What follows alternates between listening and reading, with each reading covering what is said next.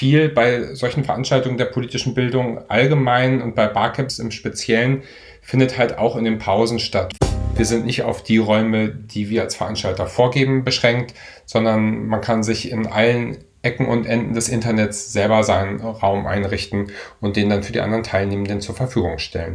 Das heißt, auch für Menschen mit sozialen Phobien war das sogar eine Möglichkeit, an so einer Großveranstaltung teilzunehmen, ohne den Komfort der eigenen Wände zu verlassen.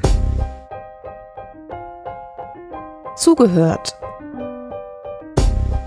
Der Podcast rund um Open Educational Resources.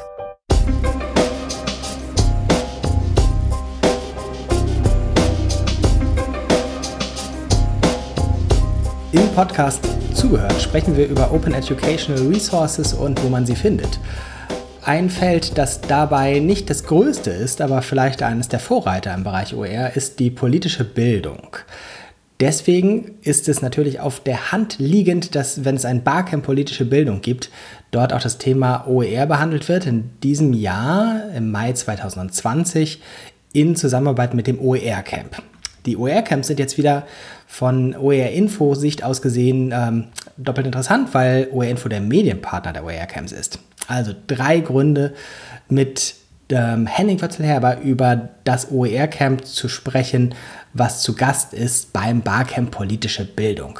Wir werden das nochmal aufdröseln, wie diese Konstruktion ist, aber vor allem soll es darum gehen, wie das konkret inhaltlich da aussieht, was für Menschen da eigentlich zusammenkommen, mit welchen Fragen die sich Stand 2020 beschäftigen und wir werden auch darüber sprechen, wie das eigentlich aussehen kann, wenn es ein Online-Barcamp ist, denn das ist es jetzt im Mai 2020. Lange Vorrede. Henning, magst du jetzt mal drei Sätze zu dir sagen? Wer bist du? Was machst du? Ja, hallo, danke. Ähm, ich bin Henning Wörzel-Herber. Ich bin Jugendbildungsreferent und pädagogischer Geschäftsführer im ABC Bildungs- und Tagungszentrum. Das ist eine Bildungsstätte mit eigenem Programm und eigenem Haus in Trochtersen-Hüll. Das ist bei Himmelforten, bei äh, Stade, bei Hamburg. Und normalerweise machen wir da unter einem redgedeckten Dach Bildungsarbeit, ähm, wie alle jetzt in Corona-Zeiten, hauptsächlich online. Genau, und ähm, das Barcamp Politische Bildung wird jetzt das zweite Barcamp sein, was wir als Online-Barcamp durchführen. Das heißt, es gab schon ein anderes Barcamp, was nicht das Barcamp Politische Bildung war. Das ist richtig. Genau, das ist richtig. Wir haben über das Osterwochenende das Jugendpolitcamp ähm, als Online-Barcamp durchgeführt.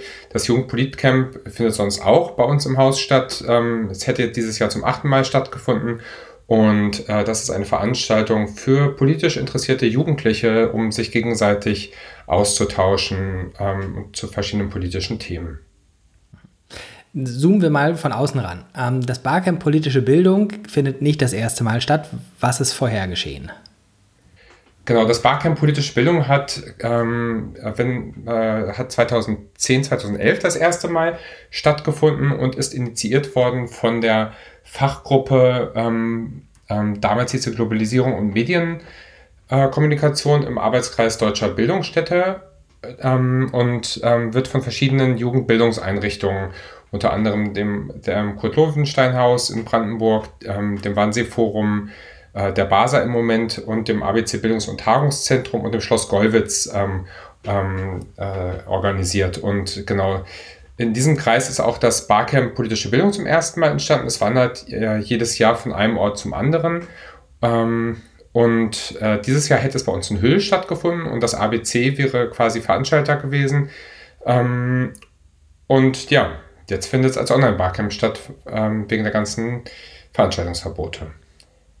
Was für Menschen kommen da normalerweise zusammen? Ähm, normalerweise sind dort ähm, ja, politische Bildnerinnen und Bildner, äh, sowohl freiberufliche als auch hauptamtlich Beschäftigte, Ehrenamtliche aus verschiedenen Jugendorganisationen, die im weitesten Sinne auch politische Bildung vielleicht ein bisschen niedrigschwelliger machen. Ähm, manchmal verirren sich auch ein paar Lehrerinnen und Lehrer äh, dorthin ähm, oder ähm, Menschen aus Stiftungen oder ähm, aus, den, aus äh, Fördergeldinstitutionen. Äh, äh, Genau. Ähm, dieses Mal habe ich. Es ist nicht so, dass da in erster Linie Politiklehrer reinkommen. Typisches Bild zum Thema politische Bildung äh, in der Breite. Nein, das ist tatsächlich nicht so, dass da in erster Linie Politiklehrerinnen und Politiklehrer ähm, hinkommen. Tatsächlich, äh, wenn man von politischer Bildung spricht, gibt es ähm, mindestens zwei Welten. Es gibt die politische Bildung, die in der Schule stattfindet.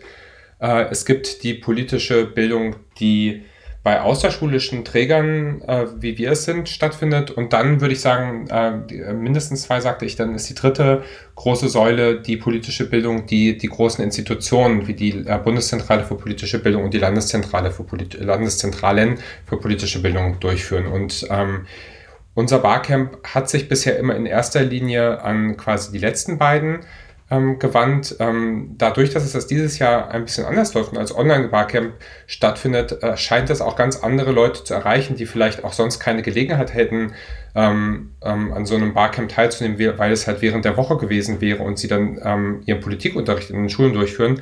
Äh, tatsächlich haben sich jetzt doch einige Lehrerinnen und Lehrer auch angemeldet, die das wahrscheinlich ähm, mit ihrem Fernunterricht besser unter einen Hut äh, bekommen, als das sonst der Fall gewesen wäre.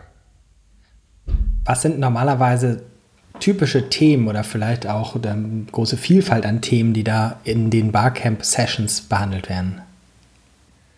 Ähm, ja, das ist tatsächlich eine, eine riesige Vielfalt. Ähm, Beispiele für, für solche Sessions können sein, das gemeinsame Ausprobieren oder Entwickeln von Methoden.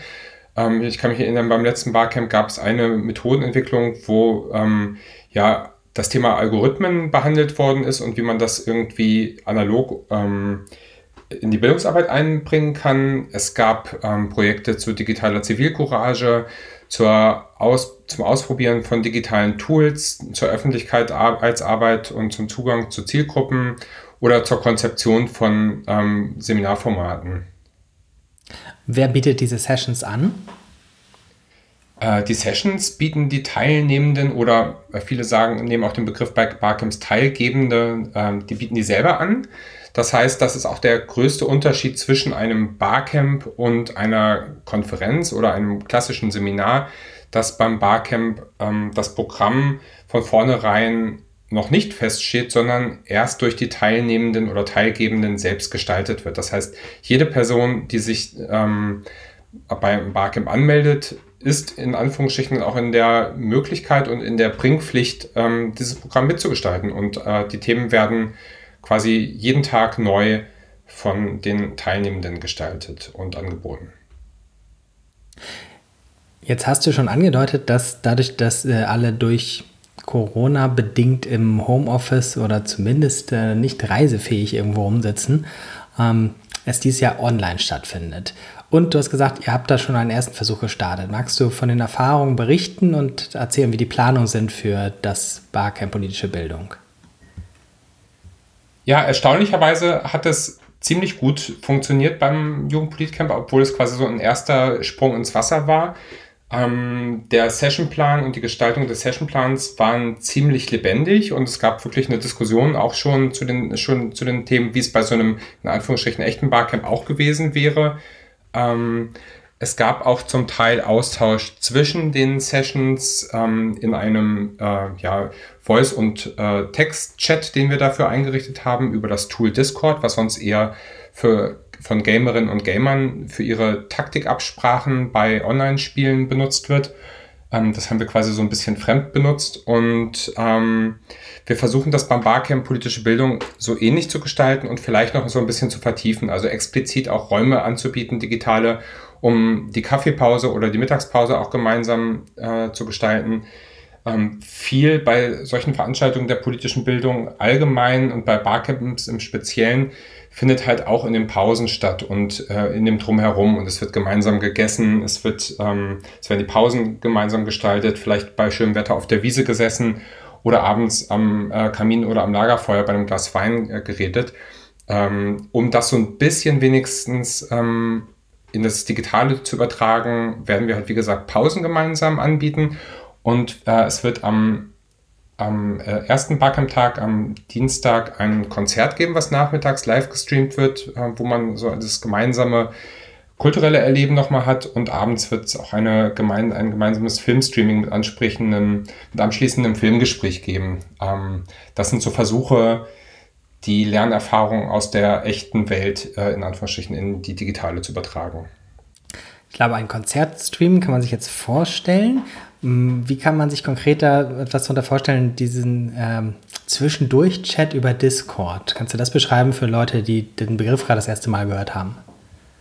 Ja, das ist so gedacht, dass es quasi während der ganzen drei Tage ähm, dieses, ähm, ja, quasi diesen Chat-Server gibt, ähm, wo man sich sowohl privat Nachrichten schicken kann, als auch in verschiedenen Gruppen zu verschiedenen Themen äh, diskutieren kann. Wir haben da quasi schon mal Kanäle angelegt für solche Sachen wie eine Vorstellungsrunde, für Technik-Support, für Smalltalk, ähm, für so die typischen Werbeblock-Sachen, wo Leute von ihren eigenen Projekten erzählen können oder zur eigenen Veranstaltung einladen können. Und die Idee, die wir eigentlich damit haben, ist aber auch, dass man quasi zwischen den einzelnen Sessions, also zwischen den einzelnen Inhalten, die von den verschiedenen Leuten angeboten werden kann, sich informell so ein bisschen austauschen kann. Und da gibt es halt die Möglichkeit, entweder zu schreiben oder, ähm, ja, wie wir das jetzt zu machen, übers Internet zu telefonieren. Und du hast vorhin schon gesagt, da gab es dann immer Vernetzung zwischendurch. Wie stark ist das sozusagen von euch angeleitet worden und wie stark gab es dann äh, dezentrale Gespräche? Also die Vernetzung, ähm, die Vernetzung zwischendurch ist eigentlich von uns sehr wenig gesteuert worden. Wir haben vielleicht sowas wie Pinwände aufgehängt, wo man, äh, wo man gemeinsam Ideen sammeln konnte oder ähm, sich vorstellen konnte mit kleinen Steckbriefen oder so. Ähm, sowas werden wir quasi jetzt im virtuell noch anbieten. Ich habe das Gefühl, dass wir wahrscheinlich so ein bisschen mehr noch äh, die Leute einladen müssen, äh, quasi über diese Online-Tools ins Gespräch zu kommen. Ich kann mir vorstellen, dass das vielleicht nicht ganz so einfach von alleine funktioniert, wie es, wie es quasi bei so einem richtigen Barcamp vor Ort ähm, der Fall wäre. Also wenn man aus so, einem, aus so einer Zoom-Session rausgeht, normalerweise ist man halt weg und aus der Veranstaltung raus. Ähm, wenn man aus so einer Barcamp-Session äh, bei uns im Haus rausgehen würde, dann würde man sich halt automatisch irgendwie, irgendwie an der Thermoskanne begegnen, zum Kaffee holen, beim Kuchen äh, begegnen oder ähm, ja, im Speisesaal beim Mittagessen oder halt ähm, auf der Wiese zwischen den Gebäuden. Mhm. Und das, das funktioniert natürlich online nicht ganz so automatisch. Dann lass uns nochmal das anstehende Barcamp politische Bildung systematisch durchgehen. Wir haben noch nicht gesagt, wann es ist. Und es gibt auch eine, eine Gliederung. Wie kann ich mir das vorstellen? Genau, das Barcamp Politische Bildung wird vom 5. bis 7. Mai stattfinden, beziehungsweise für die, die uns jetzt in der Zukunft hören, stattgefunden haben. Ähm, es wird ein, am 5. Mai einen Thementag Inklusion geben, am 6. Mai einen Thementag OER, Open Educational Resources, ähm, wo dann auch das OER-Camp auf dem Barcamp Politische Bildung stattfindet. Und der letzte Thementag am 7. Mai ist dem Thema Mobile Learning und Mobile Gaming ähm, und digitalem Lernen und digitalem Spielen gewidmet. Aber wie bei jedem anderen Barcamp auch, sind das quasi so, ja, die ähm, Schwerpunktthemen. Es kann auch quasi die ganzen drei Tage über diese Themen hinaus ähm, andere Sessions angeboten werden. Wie geht die Sessionplanung? Wann beginnt das und wann wird das sozusagen äh, in Räume, in Anführungszeichen, und Zeiten verteilt? Genau. Ähm, wir machen jeden Tag eine Sessionplanung. Am ersten Tag, das ist ja auch der Anreisetag, ähm, auch wenn er dieses Mal digital stattfindet, beginnen, beginnen wir etwas später. Ähm, ne, dann geben wir den Leuten auch nochmal die Chance, ähm, die Technik-Tools zu testen, äh, wenn sie mit ihrem Frühstück fertig sind oder vielleicht nochmal ein paar wichtige E-Mails zu checken und beginnen am ersten Tag erst um 12.30 Uhr. Ansonsten werden wir das morgens um 10 machen. Und ähm, genau, nach, nach so einer Vorstellungsrunde, ähm, wo wir nochmal gucken müssen, je nachdem, wie viele Leute sich tatsächlich anmelden und dann erscheinen, ähm, wie, wie wir die gestalten, wird es, wird es quasi eine Live-Session-Planung geben. Das heißt, es gibt vorher schon die Möglichkeit auf einer Plattform bei barcamptools.eu ähm, die Session-Vorschläge zu machen, wo jetzt auch schon die ersten äh, paar Vorschläge eingetrudelt sind und äh, sich das nach und nach bis zu der Veranstaltung füllt. Und während der Sessionplanung an den jeweiligen Tagen sortieren wir dann live gemeinsam im Dialog mit den Teilnehmenden diese verschiedenen Angebote auf verschiedene Timeslots, also Zeitfenster, die dafür vorgesehen sind. Im Moment ist dieser Sessionplan quasi noch leer. Bis auf ein paar ähm, ja, ähm, allgemeingültige Sessions, wie zum Beispiel halt die Sessionplanung an sich oder die Vorstellungsrunde oder eine Abschlussrunde zum Schluss. Aber ähm, der eigentliche Plan wird dann halt an dem jeweiligen Tag gestaltet. Und wie wird konkret eine Session ablaufen? Also mit welchem technischen Tool? Kannst du mir das beschreiben, wenn ich da jetzt blind reinkommen würde? Ähm also genau, neben dem ähm, erwähnten Discord äh, zur Kommunikation ähm, benutzen wir äh, das Tool Camper von barcamptools.eu, wo die ganze Sessionplanung und die Session-Vorschläge stattfinden. Die, äh, die, alle, alle Gespräche, also quasi alle Räume werden in Online-Konferenzen äh, mit verschiedenen Tools benutzt. Wir haben uns jetzt dazu entschieden, als Tool, das wir anbieten, Zoom zu benutzen ähm, trotz Datenschutzkritik, äh, die es da gibt. Aber in unserer Erfahrung, wir haben jetzt wirklich diverse Tools auch ausprobiert, ist es einfach ähm, mit das niedrigschwelligste und am besten funktionierende. Also ähm, so sehr ich auch so Open Source Tools wie Jitsi ähm, schätze, ähm, habe ich bisher noch keine Instanz gefunden, auf der das wirklich mit 80, 90 Leuten skaliert und in einer annehmbaren Qualität ähm, möglich ist. Aber ähm, neben den von uns zur Verfügung gestellten Räumen oder auch von, vom OER-Camp zur Verfügung gestellten Raum wird es, ähm, wird es auch möglich sein, andere Tools für eigene Räume zu benutzen. Also das ist halt so ein bisschen dann auch der Vorteil von so einem Online-Barcamp. Ähm, wir sind nicht auf die Räume, die wir als Veranstalter vorgegeben, vorgeben, beschränkt, sondern man kann sich in allen Ecken und Enden des Internets selber seinen Raum einrichten und den dann für die anderen Teilnehmenden zur Verfügung stellen. Wie wird die Sessionplanung konkret ablaufen? Die Sessionplanung wird so ablaufen, dass wir, äh, bevor sie losgeht, alle nochmal über verschiedene Kanäle, E-Mail und Discord zum Beispiel, äh, auffordern werden, äh, ihre Session-Vorschläge rechtzeitig einzureichen. Ähm, dann sag, sag nochmal für Leute, die parallel schon ja. äh, den Browser aufmachen, wie ist die Adresse, wo man vorher schon äh, Session-Vorschläge machen oder lesen kann? Also die zentrale Anlaufstelle für alles ist bcpb.de. Äh, das, ist die, äh, das ist einfach die Webseite von unserem Barcamp. Ähm, dort sind dann auch, äh, ist dann auch der Sessionplan verlinkt. Den findet man dann, äh, wenn man einfach ähm, im Menü auf Sessionplan 2020 äh, klickt und äh, von dort aus wird man dann verlinkt auf ähm, barcamptools.eu slash bcpb slash events. Und dort ist dann quasi für jeden Tag des Barcamps eine Veranstaltung ein angelegt. Ähm, und ähm, wenn man dann beispielsweise auf Tag 1 ähm, Schwerpunkt Inklusion äh, klickt, dann kann man einen leeren Plan sehen, der auf der mobilen Webseite sehr bescheiden aussieht. Auf, äh, und sobald das Browserfenster eine entsprechende Größe hat, ähm, ein ganz ansprechendes Schema hat, äh, mit im Moment ähm, fünf verschiedenen Räumen, die wir anbieten, ähm, in denen äh, die Sessions stattfinden können. Ähm, das mit den fünf Räumen ist natürlich eher virtuell zu verstehen. Wir können da jederzeit noch mehr Räume hinzufügen, wenn ähm, die Nachfrage entsprechend äh, groß ist. Und wir würden dann während der Sessionplanung in dieses Raster von den verschiedenen Uhrzeiten. Die erste Session findet beispielsweise am, am ersten Tag am Dienstag um 15 Uhr statt. Dann ist um 16.30 Uhr, 17.30 Uhr und abends noch was möglich, Sessions anzubieten. Äh, dann würden wir je nach ähm, Interesse an den verschiedenen Sessions die auf die verschiedenen Räume verteilen und äh, entweder parallel oder sequenziell anbieten. Hm, Ihr habt euch für 60 Minuten Session-Dauer entschieden. Genau, wir haben uns für, äh, für 45 bis 60 Minuten Sessions entschieden. Das heißt, äh, es ist natürlich niemand gezwungen, äh, 60 Minuten durchgehend zu machen. Wenn sich dann eine Viertelstunde Pause ergeben, ist das gut. Äh, äh, wenn nicht, ist das aber auch möglich. Wir haben aber dadurch, dass wir ähm, dieselben Zoom-Räume für die darauf äh, äh, ja, aufeinander folgenden Sessions auch nutzen, ähm, muss man halt dann schon pünktlich ähm, Schluss machen nach einer Stunde, damit halt die nächste Session dort entsprechend ähm, angeboten werden kann. Mhm. Du hast vorhin schon erwähnt, ihr habt ja schon Erfahrung mit äh, einem vergleichbaren Format gesammelt.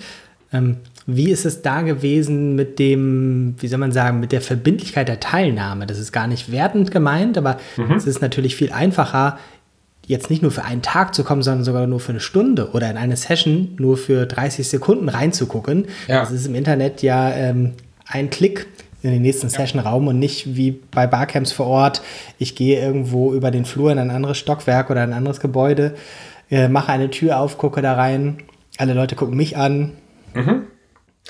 Äh, das, das, ist, das ist richtig. Ähm, da hat man Unterschiede gespürt. Ähm, also ähm, es ist tatsächlich so, dass manche Leute äh, kurz in eine Session reingeklickt haben und dann doch nochmal den Raum gewechselt haben, weil vielleicht das andere Thema spannender war. Aber das ist auch was, wo wir bei, äh, bei ja, ähm, Barcamps im physischen Raum die Teilnehmenden auch darauf hinweisen, dass das durchaus möglich ist, den Raum während der Session zu wechseln. Das wird tatsächlich online aber mehr in Anspruch genommen. Ähm, es gab auch Leute, die zwischendurch mal eine längere Pause gemacht haben, aber auch sowas ähm, kommt bei einem in Anführungsstrichen echten Barcamp auch vor. Ähm, während der Sessionplanung und auch abends zum Feedback waren erstaunlicherweise wirklich auch ähm, der Großteil der Teilnehmenden dann immer da. Ähm, und bei den einzelnen Sessions waren immer genug Leute da, damit diese Session ähm, ja, eine kritische Masse hatte, um, um durchgeführt werden zu können. Das heißt, es musste keine Session ausfallen, weil zu wenig Teilnehmende da war. Und von daher war jetzt diese mangelnde Verbindlichkeit dort eher kein Problem. Im Gegenteil haben wir sogar von vielen Teilnehmenden ähm, die Rückmeldung bekommen, dass sie sich äh, total gefreut haben, äh, dass es online stattgefunden hat, weil sie sonst entweder nicht die Ressourcen gehabt hätten, die Fahrtkosten aufzubringen, nach Hüll zu kommen. Es waren dann auch tatsächlich welche aus dem Ausland dabei. Ähm, oder aber auch, weil sie von sich gesagt haben, dass sie aufgrund von, ja, dass sie solche Veranstaltungen eigentlich eher als unangenehm empfinden und nicht so gerne, äh, ähm, ja, unter so vielen Menschen sind, ähm, das angenehmer fanden, das zu Hause machen zu können. Das heißt, auch für Menschen jetzt im, ähm, ja, im schlimmsten Fall mit, wirklich mit sozialen Phobien war das sogar eine Möglichkeit, an so einer Großveranstaltung teilzunehmen, ähm, äh, ohne den Komfort der eigenen Wände zu verlassen. Du hast vorhin schon mal gesagt, es gibt für die Tage 5., 6., 7. Mai jeweils ein Oberthema. Kannst du sie nochmal in Zeitlupe sagen? Genau, gerne. Also am ersten Tag ähm, ist das Schwerpunktthema Inklusion. Ähm, da geht es darum, irgendwie ja, Fragen und Themen, Diskurse, Best Practices äh, rund um die politische Bildungspraxis ähm, äh, zu inklusiven Themen irgendwie auch zu geben. Wir haben einige inklusive Projekte, die wir beispielsweise im ABC mit verschiedenen Kooperationspartnern ähm, durchgeführt haben, die da Platz haben. Ähm, äh, abends der Film, den wir zeigen, das wird zum Beispiel Adamstown sein, ein inklusiver Western, für den äh, äh wir letztes Jahr mit dem Dieter Bark-Preis ausgezeichnet worden sind. Den wird es jetzt quasi erstmal in einem, in einem öffentlichen Stream zu sehen geben. Der lief bisher nur in Kinos und auf Festivals. Ähm, und es wird nachmittags zum Beispiel ein inklusives Konzert von einer inklusiven Band, äh, Einfach Lächeln heißt, die aus Hamburg geben. Das ähm, genau professionell aufgezeichnet bzw. professionell gestreamt wird und ähm, ja, ein bisschen auch ein, ähm, ja, ein gemeinsames Happening irgendwie auf diesem Online-Barcamp sein soll. Das ist der erste Schwerpunkttag. 5. Mai. Der 5. Mai. Genau, am 6. Ähm, am 6. Mai äh, freuen wir uns, das OER-Camp-Team mit im Boot zu haben zum Schwerpunkt, äh, ähm, ja, zum Schwerpunkt OER und OER-Camp, ähm, wo es wirklich rund um das Thema freie digitale Bildungsressourcen äh, gehen soll.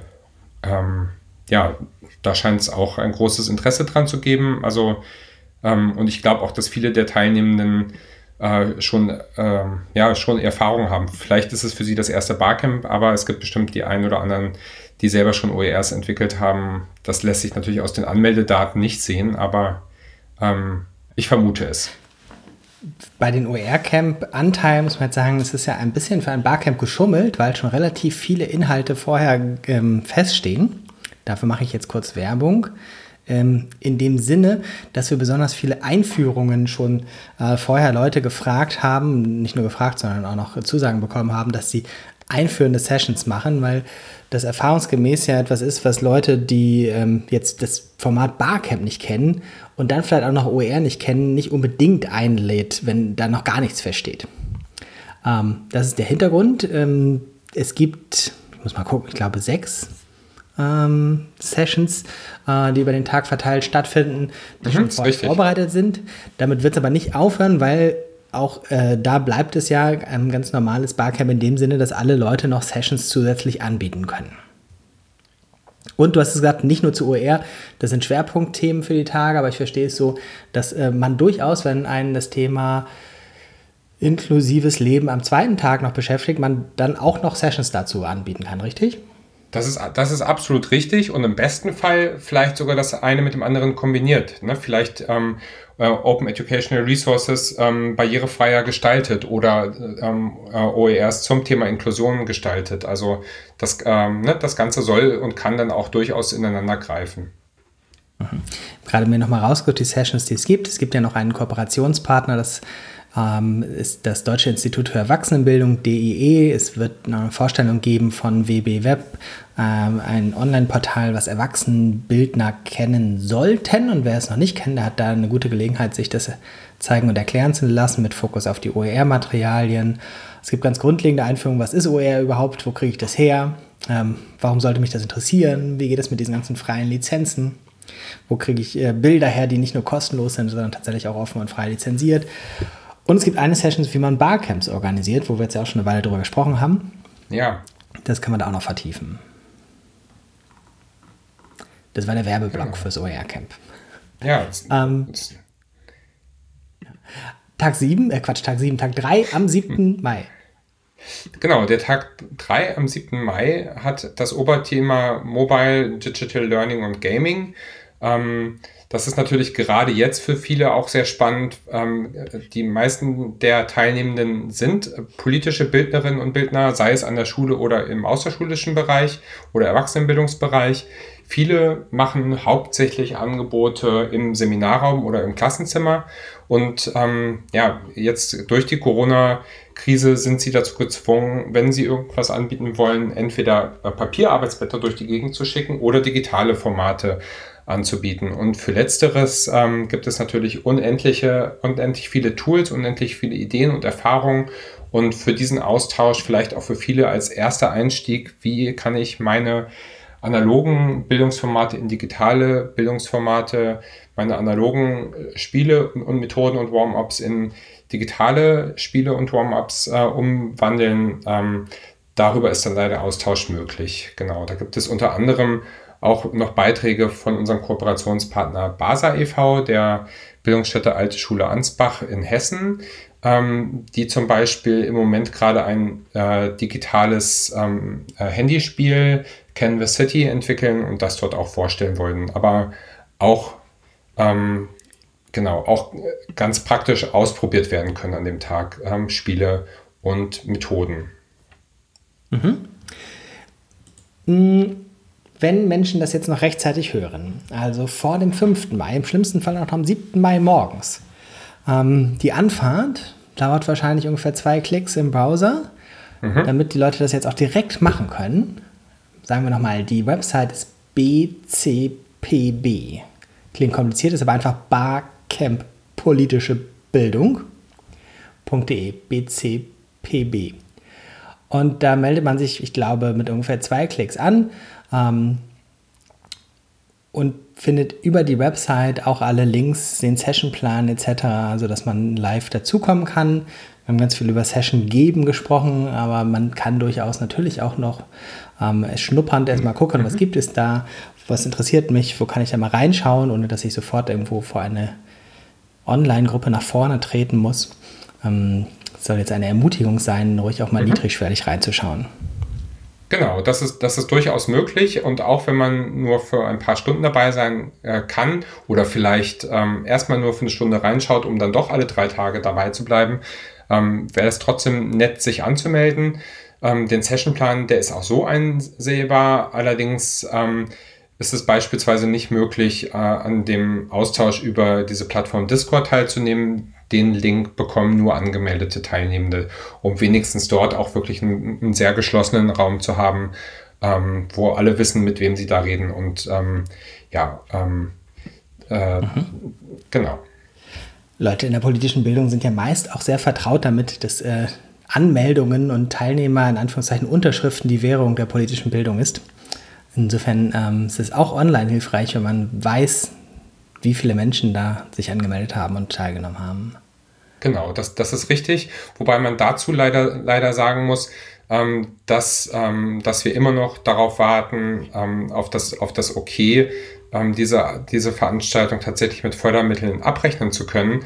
Ähm, diese ganze Corona-Krise hat auch die Fördergeldgeberinnen und Fördergeldgeber in Deutschland sehr ähm, herausgefordert und ja, offensichtlich sind da noch nicht alle Fragen geklärt, inwiefern äh, solche Online-Formate ähm, zuwendungsfähig sind. Ähm, wir warten da noch sehnsüchtig drauf, weil uns für uns als politische Bildungsstätte, die eigentlich darauf ähm, davon abhängig ist, ähm, ja, ihr Haus zu füllen mit eigenen Seminaren, aber auch mit, mit Gastgruppen. Bei uns im Haus finden halt auch ähm, Seminare von Drittanbietern statt. Da finden aber auch, ähm, da finden aber auch irgendwelche Klausurtagungen von Schulen statt oder ähm, interne Fortbildung oder aber auch ganz andere Sachen wie zum Beispiel Hochzeiten. Und die finanzieren normalerweise unsere Bildungsarbeit mit, neben den ähm, Fördergeld, äh, Fördergeldern für unsere eigenen Projekte. Und das alles ist natürlich im Moment weggebrochen. Und ähm, wir schaffen das jetzt zwar ganz gut, einige unserer Inhalte ins Netz zu übertragen, aber die Finanzierbarkeit ähm, ähm, hängt halt auch am seidenen Faden, zumindest äh, mittelfristig müssen wir da halt einfach von Fördergeldgebern auch ähm, äh, verbindliche Ansagen bekommen, um weiterhin liquide zu bleiben und damit auch ähm, politische Bildungsarbeit fortsetzen zu können. Wer das jetzt hört und in den Kalender guckt und merkt, es ist später als der 7. Mai 2020, der oder die könnte über die Website dann noch was finden. Also, ähm, genau, nach Veranstaltungsende, wenn die Leute jetzt noch die Sendung komplett zu Ende gehört haben, ähm, was ich hoffe, ähm, dann finden sie auf der Webseite noch ähm, Dokumentationen zu den einzelnen Sessions. Ähm, wenn die Dokumentation, und das hängt natürlich auch von den Teilnehmenden selbst ab, weil auch das wird ihnen nicht abgenommen, das muss alles selbst gemacht werden bei so einem Barcamp. Wenn die Dokumentationen ordentlich geführt sind, sind dort auch Ansprechpartnerinnen oder Ansprechpartner genannt. Äh, ansonsten können wir auch gerne als ABC Bildungs- und Tagungszentrum die Kontakte herstellen. Wenn da spannende Themen stattgefunden haben und man vielleicht nochmal Expertinnen und Experten für seine eigene Arbeit sucht oder ähm, für seine eigene Fortbildung, dann können wir die auch gerne vermitteln. Und ansonsten findet man dort auch Kontakt zu uns, kann den gerne aufnehmen und ähm, mit uns gemeinsam über ähnliche oder andere digitale oder analoge Veranstaltungen sprechen. Sehr schön. Henning, lass uns noch einen kurzen Bonustrack machen ähm, für die Geschichtsbücher für Leute, die es vielleicht erst in fünf Jahren hören. Ähm, meine Wahrnehmung ist, dass das Thema Open Educational Resources in Deutschland von dem kleinen, aber feinen Bereich politische Bildung fast als erstes entdeckt wurde. Ähm, die ersten, die da viel ausprobiert haben, waren Initiativen der politischen Bildung, auch die von dir erwähnte Bundeszentrale für politische Bildung, die Landeszentralen etc. Mhm. Und denen lag das Thema OER vielleicht nahe, weil es inhaltlich interessant war, dieses Modell der Commons, des Teilens, ähm, weil es ihnen vielleicht auch nahe war, weil ihre Idee immer ist, möglichst viele Leute zu erreichen und nicht pro Stück etwas zu verkaufen. Mhm. Also dieses Freigeben war sozusagen sehr mit den grundsätzlichen Ideen der politischen Bildung verbunden. Ähm, insofern die frühen Jahre von OER in Deutschland, da findet man viele Vorzeigeprojekte, die da mit politischem Bildungskontext äh, gemacht worden sind. Inzwischen ist es etwas mainstreamiger geworden, in der Schule, in der Hochschule, in der Erwachsenenbildung, teilweise auch in der beruflichen Bildung, in der kulturellen Bildung. Überall findet man zumindest ähm, zarte Pflanzen in Sachen OER. Wie ist deine Einschätzung 2020? Welchen Stellenwert hat es in der politischen Bildung? Ähm, ich glaube, dass das Thema OER ist schon sehr präsent in der politischen Bildung. Ich habe das Gefühl, ähm, dass ja, die politische Bildung war da vielleicht Vorreiterin, aber dass sich seitdem auch ähm, zumindest quantitativ nicht wirklich viel getan hat. Ich, ähm, äh, so eine Schwemme an tollen OER-Materialien in der politischen Bildung ist bislang ausgeblieben, aber es gibt durchaus die, ähm, ja, die Bereitschaft, Sachen unter einer freien Lizenz zu veröffentlichen, die ist, glaube ich, sehr groß. Ich glaube, das Problem in Anführungsstrichen mit der politischen Bildung ist, dass die meisten auch wirklich sehr praktisch arbeiten und ähm, eher prozessorientiert mit ihren Teilnehmenden arbeiten und weniger ähm, produktorientiert. Also bei den wenigsten politischen Bildungsveranstaltungen kommen nachher auch wirklich Materialien heraus, ähm, die sich so einfach eins zu eins übertragen lassen. Ähm, äh, oft ist auch aufgrund der, äh, der prekären Fördergeldsituation ähm, ist überhaupt gar kein Budget dafür da, ähm, gründliche Seminarmaterialien zu erstellen, sondern es wird in meiner Erfahrung nach doch bei ganz vielen oft sehr ad hoc gearbeitet ähm, oder das Programm halt auch wirklich ähm, sehr teilnehmenden orientiert mit den Teilnehmenden entwickelt und nicht vorher schon Material dafür erstellt. Ähm, deswegen kommt dann auch mal oft kein OER-Material bei heraus bei so einem Seminar oder so bei einem politischen Bildungsprojekt.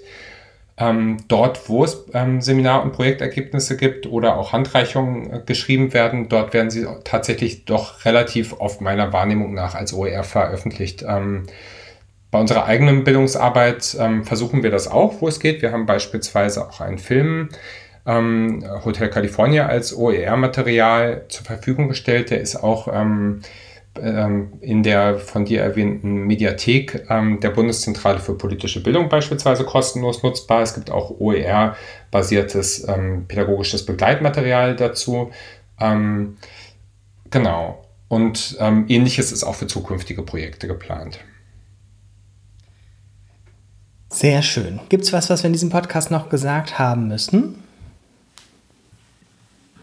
Ähm, ich glaube nicht, nein. Ich, also das, das Barcamp politische Bildung ist, glaube ich, ganz gut, äh, gut beschrieben worden. Das Thema politische Bildung an sich ist natürlich äh, riesengroß und da gibt es wahnsinnig viel zu sagen, aber das würde das ähm, Format hier etwas sprengen. Dann ganz, ganz herzlichen Dank. Das war Henning Wötzel-Herber zum Barcamp politische Bildung. Zu finden im Internet unter bcpb.de. Vielen Dank. Alle weiteren Folgen von Zugehört gibt es bei OR Info oder überall, wo es Podcasts gibt. Einfach ins Suchfeld Zugehört eingeben, dann findet man es relativ schnell. Danke und bis bald. Dieser Podcast wurde aufgezeichnet am 23. April 2020 und in diesen Tagen ist Corona Homeoffice bedingt das Internet nicht überall hundertprozentig zuverlässig. Deswegen bitten wir, die kurzen Tonaussetzer und die teilweise eingeschränkte Qualität zu entschuldigen. Das war Zugehört, der Podcast rund um Open Educational Resources. Weitere Informationen zum Podcast finden Sie unter www.zugehört.de open-educational-resources.de slash podcast.